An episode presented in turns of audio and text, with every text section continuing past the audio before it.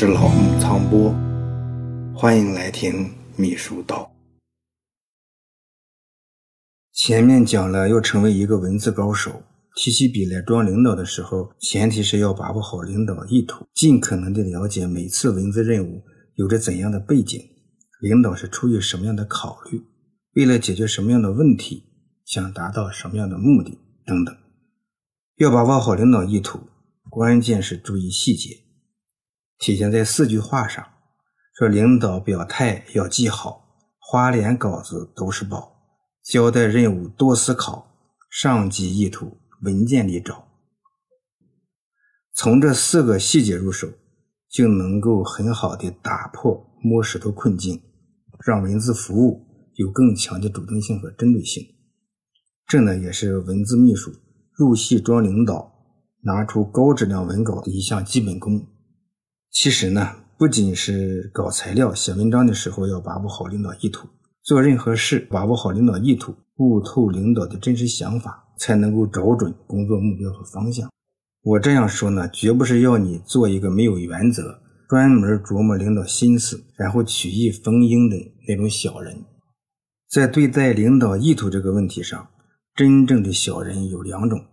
一种呢，他是明明知道领导的意图有很大的错误或者是明显的瑕疵，但是呢，呃，也不建议，也不提醒。再有一种呢，就是故意的利用和歪曲领导意图，来实现自己不可告人的目的。朱元璋呢，手下有一个大将叫徐达，和朱元璋是发小。此人呢，有勇有谋，大明的江山有一半是徐达帮他打下来的。徐达最大的特点是守本分，哎，从来不结党营私，对下属呢有威严有气度，对朱元璋大领导也是十分恭敬，为人谨慎，尤其呢是对领导的意图能够把握的非常好。比如呢，在他们马上就要灭掉大元朝的时候，徐达有一次能捉住元惠宗，但他故意留了条活路，把他放跑了。当时手下人呢就觉得这是丢了大功一件。也是犯了大罪一宗，毕竟呢，这是让最大的敌人从眼皮底下逃之夭夭。这徐达呢就开会统一大家的思想，说是不管咋地，人家呢好歹也是一个皇帝。如果这次呢把元惠宗捉住，人家皇后啊还妃子还有服务人员一大群，让咱老大咋处理呢？你说把他们都杀了吧？哎，不妥当。割出一块地来养活他们吧？其实也挺闹心的，捉住元惠帝，这不让领导很为难吗？不如让他滚得远远的得了。这手下人呢，觉得这事还玄乎，弄不好会受处分。哎，等到给朱元璋复命的时候，朱大领导只是会心一笑，果然没有怪罪。虽然从后面的情况来看呢，放了元惠帝是留下了不少的麻烦。北元的确是折腾了好一阵子，但当时呢，就算是把元惠帝捉了，或者是杀了，呃，或者是呢封他为王，也会有其他的一些人呢集合旧势力和新王朝作对。所以说呢，当时那种情况下，把这些旧势力撵得远远的，应该是一种很不错的处理方式。那么徐达当时为啥就敢放掉这个最大的敌人？有人说呢，是因为他和朱元璋。事先商量过，再不呢就是当时打电话请示过。明朝大学者冯梦龙，他认为呢，徐达这是真正的把握了大领导的意图，从领导说过的话、批过的文件和做过的决策中悟透了领导的真实意图。朱元璋从一个农民能当上皇帝，有太多的机缘巧合。先呢是红巾军起义，接着就是元朝内部同时操戈，相互死掐，加上用了个没有本事却又特别贪权的宰相，秘书班子惹出了大麻烦。这些呢都让朱元璋一路走来是顺风顺水。朱元璋有多顺？元朝最优秀的将领用了十年的时间才收复了中原地区，朱元璋。只用了八个月就全部拿到手，整个中国北方地区他只用了十个月，以极小的代价就全部占领了。这一切都如同神助。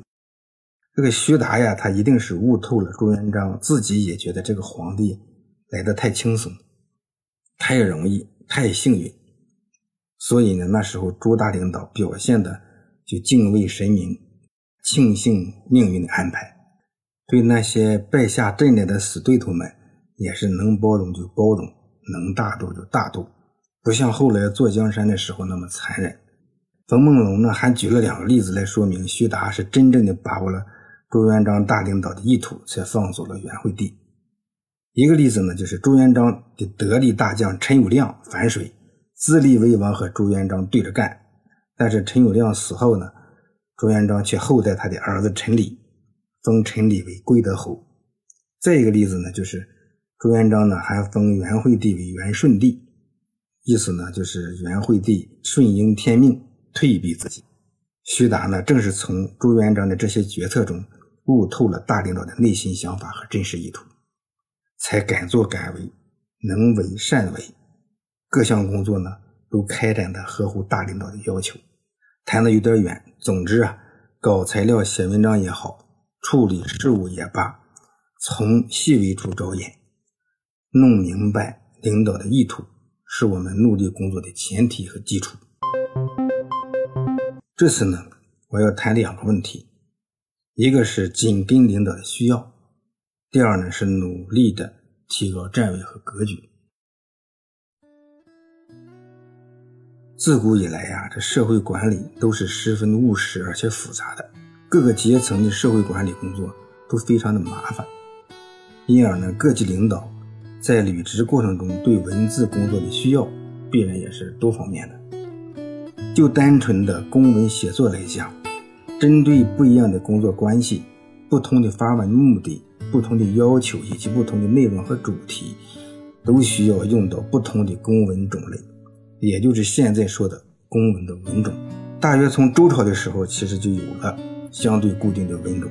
到了秦汉时期呢，相关的规定也非常的严格了。那时候公文的文种呢，主要包括呃命，就是命令的命；训、告，就是诰命夫人那个告。等等吧，这些个呢都是下行文。后面的朝代里呢，各个朝代文种的变化都十分的频繁，当然呢也逐渐的趋于完善和规范。实际上呢，管理国家和社会离了公文一刻也玩不转。中国的文学作品很多很多，可以说是浩如烟海。但实际上呢，从古到今，公文的数量比文学作品要多得多，多出不知道有多少倍。到了宋朝的时候呢，科举考试时候呢，还设立了一个特别的科，来专门选拔文字秘书。这个科呢，叫做弘词科。弘呢，就是宏观那个弘；词呢，就是言辞、词语的那个词。后来呢，这个红词科还改成那个博学红词科。这个红词科呢，这个红呢，就改成了鸿鹄之志那个鸿。为啥叫科呢？科举，科举，哎，就是通过。考试来选拔官吏，考试的时候呢，分出许多科目，什么秀才科、明经科、哎进士科、明算科，还有常科、制科、武举等等。这些制度呢，从隋唐时期就有，各朝代的科目也都不一样。宋朝时呢，来参加这个弘词科，还有这个博学弘词科考试来考秘书的人呢，就有很多，但是录用的时候呢。呃一般不会超过五个，所以非常的难考啊，比现在的国家公务员还难考。特别是到了南宋时期，来报考这个职位之前呢，还要写出十二个文种的公文，一个文种写两篇，也就是说写出二十四篇公文来，才有资格来参加这个考试。当时的十二个文种有制、表、啊诏、檄，就是檄文那个檄。可见呢，精通公文的文种，对文秘有多么的重要。为什么说懂得文种十分重要？因为呢，只有明白每一个文种的用途，并能熟练的运用，才能满足领导的各种工作需要。总之呢，为了规范公文，啊，各朝各代呢，逐渐的就对公文的文种有了很多详细的规定，一直发展到现在。仍然是要求秘书必须熟练掌握公文的各个文种的特点，并且能够熟练的运用。我们现在的文秘工作中呢，呃，不仅是要对命令、决定、通知、通报、请示、批复、议案、纪要，哎等等这些常用的、主要的、狭义上的十五种公文的文种熟练的掌握。能如同自己的手指一样灵活使用，还要对广义上的文种，也就是常用的应用文，比如说讲话稿啊、工作总结呀、计划呀、调查报告啊、简报啊、书信呢、规章制度，甚至布告呀、悼词啊，呃，还有网上留言啊等一些应用问题，也都应该有很好的驾驭能力，确保根据领导的不同需要。采取不同的形式、方式来完成各种任务。有一些领导，他对十五个文种的特点和相互之间的区别并不敏感，甚至有一些错误的理解。但作为一个秘书，就不能有半点的马虎。你绝对不能把决议和决定弄混，把通告和通报、请示和报告搞得不伦不类。否则呢，你连个合格的秘书也不是，更谈不上什么文胆。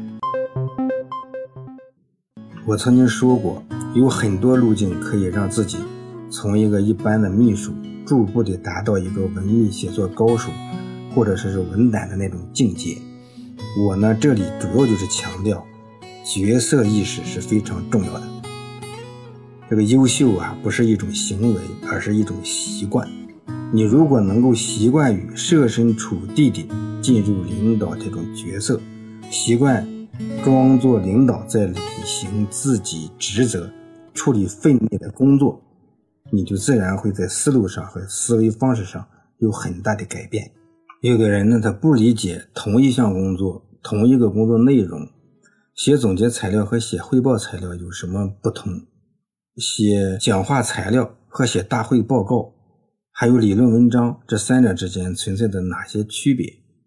其实呢，如果你能够真正的进入领导角色，认真体会领导在各种场合的感觉，并装作和领导一样，在主席台上面对众人做报告，或者是在摄像机前与媒体周旋，设身处地的以领导的角度来看待问题、分析问题和处理问题，就会有无形的担子压在自己肩上。这样搞材料、写文章。才是为领导服务的正确方式。比如写工作报告，你应该能够体会到领导在主席台上面对大会代表，回顾一定时期的工作，总结工作中的得失，对下一步工作提出部署。那么你在讲话的时候就不能不客观，不能不全面，而且要求自己重点突出。这个会场的气氛也会要求你不得不更加的严谨。更加的庄重，那么报告的内容不详实肯定不行，没有征求过各方面的意见，集中大家的思路自己就拿来了讲，肯定也不行。而且汇报材料提起笔来就要装作像领导一样，和听汇报的上级或者是不相隶属的人在一起，怎么样呢？才能够把事情说清楚，说的透彻，说的深入浅出，让人家呢很快就能明白。还有写理论文章，你就要站在领导的角度深入思考问题，试着想到作为一个领导，他对问题的看法就应该具有他所应该有的视野范围，应该有的话语权和操控度，让文章有较强的概括性和条理性，比其他文章有厚度、有深度，试图给人以一种茅塞顿开的理论启示和借鉴。当你有了这些装领导的表达欲望，你就会对文章的构想呀、布局呀、逻辑关系呀和表达手法上都会有不同的一些标准。同时呢，你还应该想到，你参加会议的人员也不一样，文章刊发的范围和读者的层次也不一样，那么需要有很多不同的表达语境。秘书呢，应该敏感地体会到这些差别，紧跟领导的现实需要，恰当的调整笔法。比如呢，领导在主席台上的讲话。和面对媒体的讲话表达形式上会有很大的不同，即使是同样的内容，大会上的讲话稿要更郑重，更注意呢权威性和强制性；而在媒体上的讲话稿要适当体现亲和力和通俗性，让大众呢更容易接受。而同样是面对着媒体，因为各个媒体的特点也不一样，应该有不同的笔法。在报纸上发表的稿子，就要适当增加一些文采，提高可读性；而在广播上讲的稿子，就要进一步的简单化、口语化，更加注重层次感和条理性。对复杂问题，要让人能够体会到各个层次之间的起承转折。而在录像机前呢，录制节目用的稿子。就要增加形象化、具体化的内容。秘书呢，必须能够注意到这些微妙的差别，设身处地的把自己想象成领导来使用这个稿子。总归一条基本的规则，就是要切实的跟进领导的真实需要，根据各种情况恰当的调整写作笔法，不仅在内容上，而且在形式上更加符合领导的实际要求等等。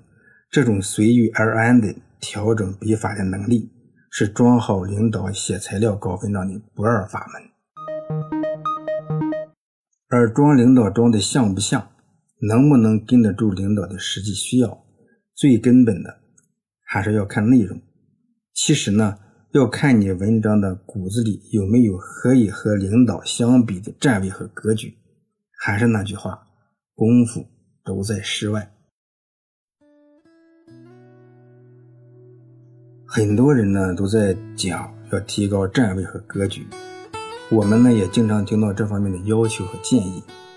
其实做起来真的很难找准路径，因为呢一个人的站位和格局是主观上的内在的修为。如果没有一个参照系，你很难说谁的站位高一点，谁的格局大一些。秘书要提高站位和格局，必须看透自己，反观角色而超越角色。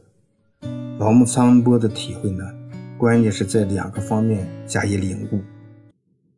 一方面要强化书卷气，另一方面要磨去书生气。先说说书卷气。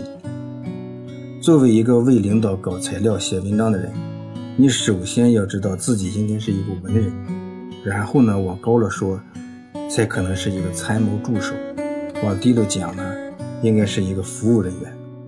作为一个文字秘书，身上有没有书卷气，这很重要。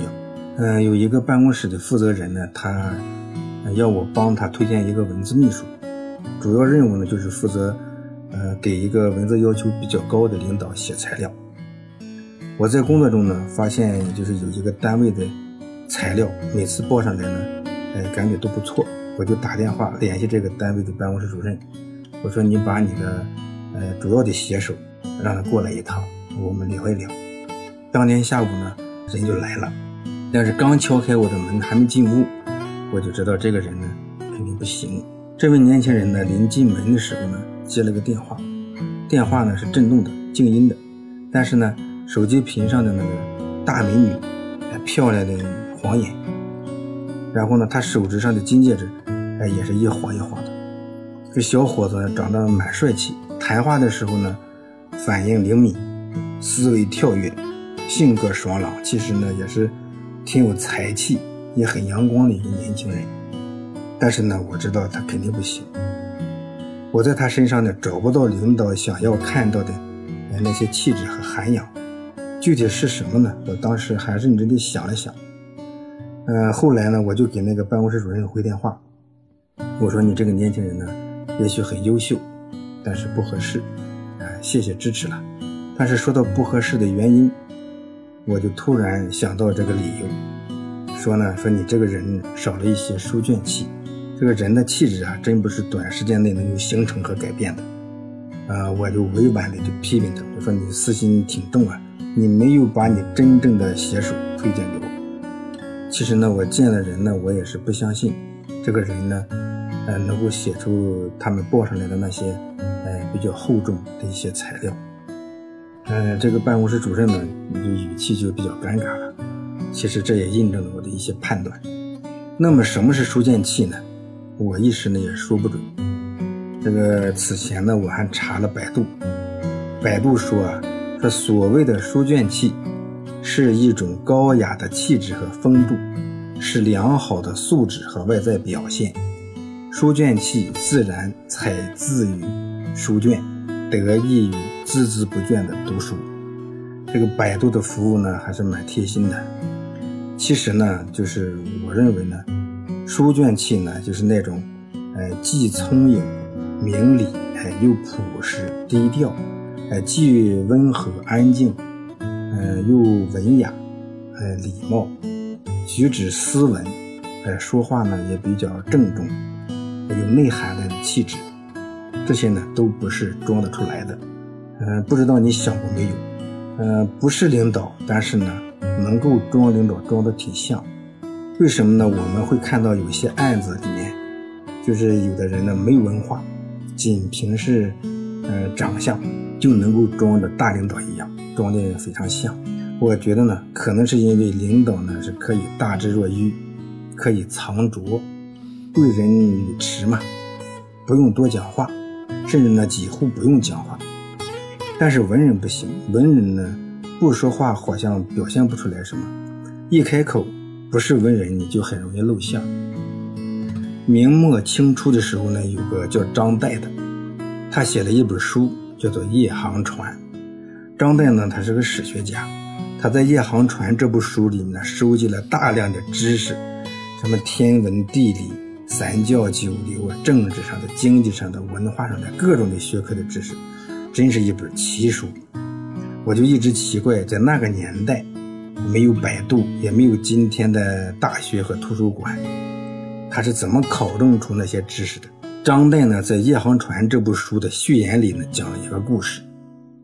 说是呢，有个和尚，呃，和一个世子，同时呢住在夜间航行的船里。这个世子吧，在历史上呢有很多的意思，很多的时候呢是指学子、读书人，或者是那个豪门世族的子弟。特别是在晚唐和五代的时期呢，呃，宋朝的世子呢与秘书工作有着很大的关系，世子对宋朝初期的一些公文的风格有很大的影响。说这位世子呀，就在这个夜航船里面高谈阔论，让这个和尚呢敬畏之心是油然而生啊！你看人家，哎，有文化，有水平，有能耐，哎，这个船上的空间呀，嗯，比较小。这个和尚呢，为了给人家多腾一点地方，就委屈自己蜷着腿躺着。但是呢，很快呢，就让人听出来了，说这位世子。说话中呢，总是呢顺口胡说，漏洞百出。这个和尚呢，哎，也请教了几个很浅显的问题。世子呢，哎，还在那咋咋呼呼，哎，但是回答的问题没一个是对的，全部搭边儿。这和尚呢，不免呢就心生厌恶，变得十分瞧不起这个贾斯文。书的序言呢，原文是这样说的：“这等说来。”且待小僧伸伸脚，啊，就说你这么胡扯，根本就没啥真本事，还是让小僧我哎伸伸脚吧。你看文人安静中的思考和书卷气的谈吐是很难装得出来，也是藏不住的。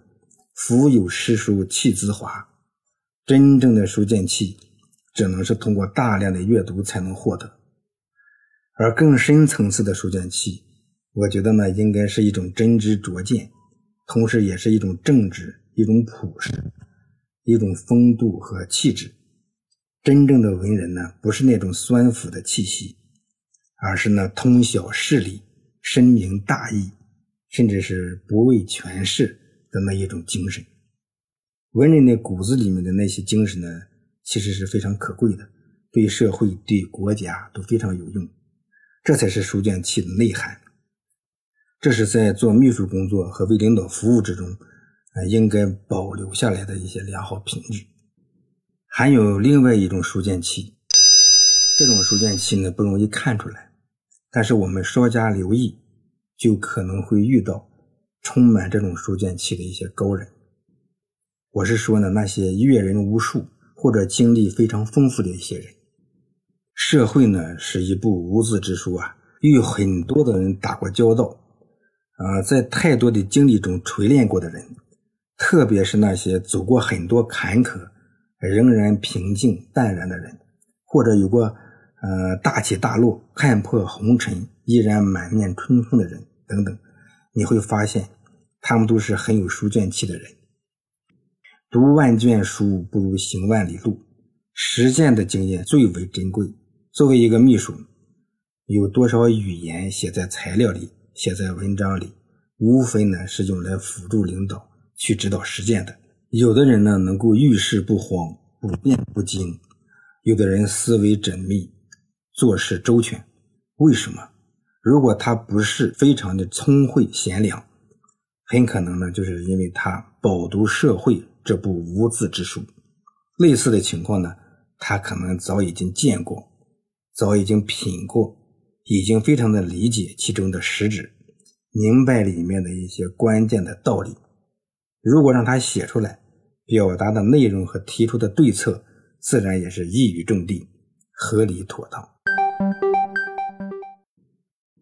啊，我再说说书生气，这书生气和书卷气区别还是非常大的。书生气的人呢，虽然也可能有一些书卷气。但是呢，书生气十足，应该是提高自己站位和格局最大的障碍。书生气十足的人，呃，有点象牙塔里的气息。读过的书呢，可能挺多，但是种类不多，思考不够，这让他们呢看问题呢很简单、幼稚，不知道世界的复杂，不明白社会管理中各个事物方方面面、千丝万缕的联系。不理解具体实际问题背后的本质，总是理想化、嗯模式化、片面化、简单化的哎看问题、理解问题和处理问题，写出来的东西自然也是华而不实、自以为是。这些呢，哎都是做秘书的大忌。还有呢，就是现在的手机、电脑、嗯互联网、电子书，很多人呢获取知识的手段多了。呃，知识呢，方方面面的内容多了，但是思考少了，认识浅了。相对而言呢，社会能力，特别是实践能力不足，再加上呢，生活条件优越，哎，一切的美好都是应该的，一切的进步都是自然的。总之呢，书生气呢越来越浓。秘书呢，甚至可以没有书卷气，没有书卷气呢，都还可以做点务实的工作，只要是细心哎认干。嗯，那么完全可以做一些相对粗放的工作，但是书生气十足，几经磨砺也很难成熟，那么呢，就会有太多的弯路要走，甚至呢会处处碰壁，工作上很容易出现失误，造成难以挽回的损失。说句泼冷水的话，如果呢是感觉自己就是这样一种品质，又从骨子里呢不想做出什么改变的人，那我就劝你呢，还是应该慎重考虑。其实呢，就是末路早早回头。实际上，这世上还有很多的值得你去做的一些事儿。那么，书生气为什么必须磨去？书生气为什么是提高自己站位和格局最大的坎儿？站位和格局的高低，真的呢，就是需要一定的语境和条件。比如我问你，一个哲学教授和一个市长相比，谁的站位更高？谁的格局更大？你想，这哲学呢，研究的。呃，是万事万物普遍存在的道理，以整个世界为研究对象，站位当然很高，格局也很大。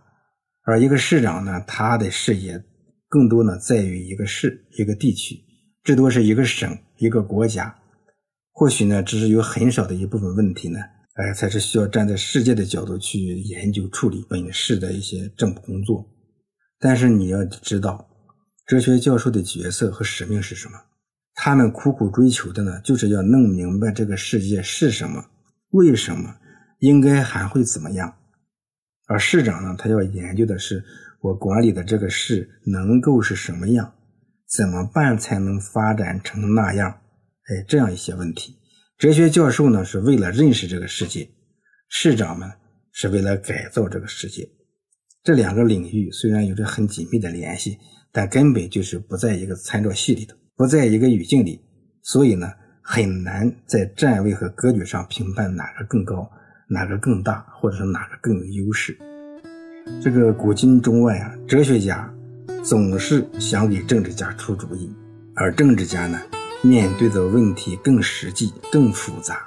政治家呢，其实更相信手中的权力运作产生的实际效果。嗯，你想想孔子，想想韩非子，嗯，想想他们那个时代的那个鲁哀公啊、齐桓公啊，你再想想柏拉图和柏拉图时代的那个国王。如果呢，你读过柏拉图的《理想国》，知道这个哲学家做过的管理国家的那些实验，你就会更加明白这里面一些道理。所以呢。如果要比较站位和格局，就要拿到一个参照系一种语境里面，高低大小立见分晓。比如说呢，楚霸王项羽，这项羽他从小就要学万人敌的本领，他爱兵如子，是破釜沉舟，屡战屡胜。这项羽曾打得三秦猛将服服帖帖，打得刘邦连老婆孩子都不要了，撒丫子逃。项羽一心想要称王称霸，靠武力统一天下，站位呢？真是呢，不能说他不高，格局呢也不能说他不大，但是呢，鸿门宴上不停的范增的妇人之仁放跑了刘邦，死守鸿沟协定，贻误战机，嗯，还爱慕虚荣，把那首都建在老家彭城，等到四面楚歌，乌江战败，他又没有信心，也没有勇气再东山再起，就是从这些方面来看呢，项羽与刘邦比起来，站位和格局。就显得小很多。这个最近一段时间呢，新闻里面很多呢是关于马云退休的话题。马云的站位很高啊，格局也很大，能够着眼全球，抓住互联网迅速发展的大趋势，把阿里巴巴电商平台做到全世界。马云无疑是中国人，特别是六零后的中国人的骄傲。每次谈到马云，你可能还会想到一个参照系里的比尔盖茨。这个盖茨啊，创办微软公司后。连续十三年全球富翁榜的首富，连续二十一年福布斯美国富翁榜的首富，直到现在呢还是占据榜首时间最长的富翁。盖茨赚的钱比人类历史上任何人都要多，但是呢，盖茨他只用价值十美元的手表。前两年呢，比尔盖茨呢还被当选为中国工程院士，也就是外籍院士。他呢在五十一岁的时候退休。今年呢，五十五岁的马云，呃，现在也退休了，从事教育和慈善事业。马云呢，就曾经说过一句话，他说：“世界上只有一个比尔盖茨，只有一个扎克伯格，但是呢，可以有很多个马云。”我相信呢，这是马云从站位和格局上，呃，把自己和比尔盖茨、扎克伯格做出的一种比较和评价。那么回过头来再看秘书和他所服务的领导。可以看作是一个参照系里一个语境下的两种角色。领导呢，作为支配者，正好是秘书的很好的一个参照。十分明显，通过领导可以看到秘书自身在站位和格局上的不足和短板。正常情况下呢，领导的职责所在和使命担当，都要求他们具有更广博的知识、更丰富的社会阅历，还有更高的政策理论水平。以及敏锐的洞察力、判断力，领导呢能够实实在在地站在本单位、本部门、本系统的全局这样的一个高度，将工作放在更大的环境中，还有更大的背景里，呃，以及更大的趋势下，来综合内部、外部的各方面的条件，统筹现实情况、历史因素、未来的走向，来研究和解决工作中的重要问题。其实与别人比，领导必须善于取舍，善于决断，也要敢于承担风险。这些呢，对秘书来讲，在站位上呢要高出很多，在格局上呢要大出很多。我在秘书到前面曾经有提到过，说做秘书最大的优势，就是有更多的学习知识、增长见识的机会和条件。秘书呢必须不断的增强自己的书卷气，磨去自己的书生气，利用一切机会学习真本事，增长见识，提高水平。拉升站位，拓展格局，让自己真正的成熟和强大起来。如果呢，就是没有真才实学的垫底，没有强烈的求知欲和见贤思齐的意识，也就没有资格装领导来写东西。因为你写出来的东西呢，距离领导的要求在高度和广度上相差太远。你的文章的内容不比别人高明，当然呢，也就指导不了别人的社会实践。看似高谈阔论。其实言之无物，华而不实。让人瞧不起，也许还会让人想到一行船里那句话，说如此说来，且待小僧伸伸脚吧。